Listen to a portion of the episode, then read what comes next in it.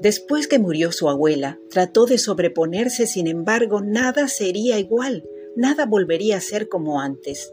La vida perdía sentido con la partida de doña Elia Gertrudis Mazagato Sarce.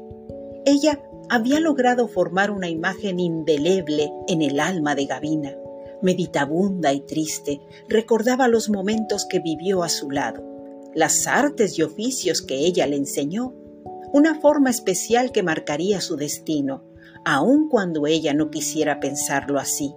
Las cosas que sucederían de esa fecha en adelante la mantendrían más cerca de todo cuanto aprendió con su abuela.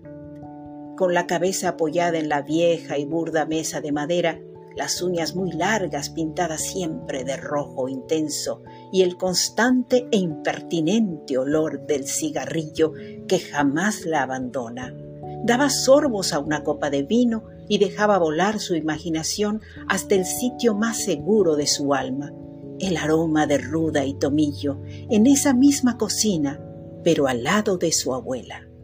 Se remontaba a la infancia cuando todo se transformaba con un delicado toque de magia e inocencia. ¿Qué cosa es el guarumbo, abuela? Es la mezcla de todo, el ingenio hecho pasión, el sino de los tiempos remotos. No entiendo. No hace falta, Gavina. Es algo que no se busca y mucho menos se adquiere.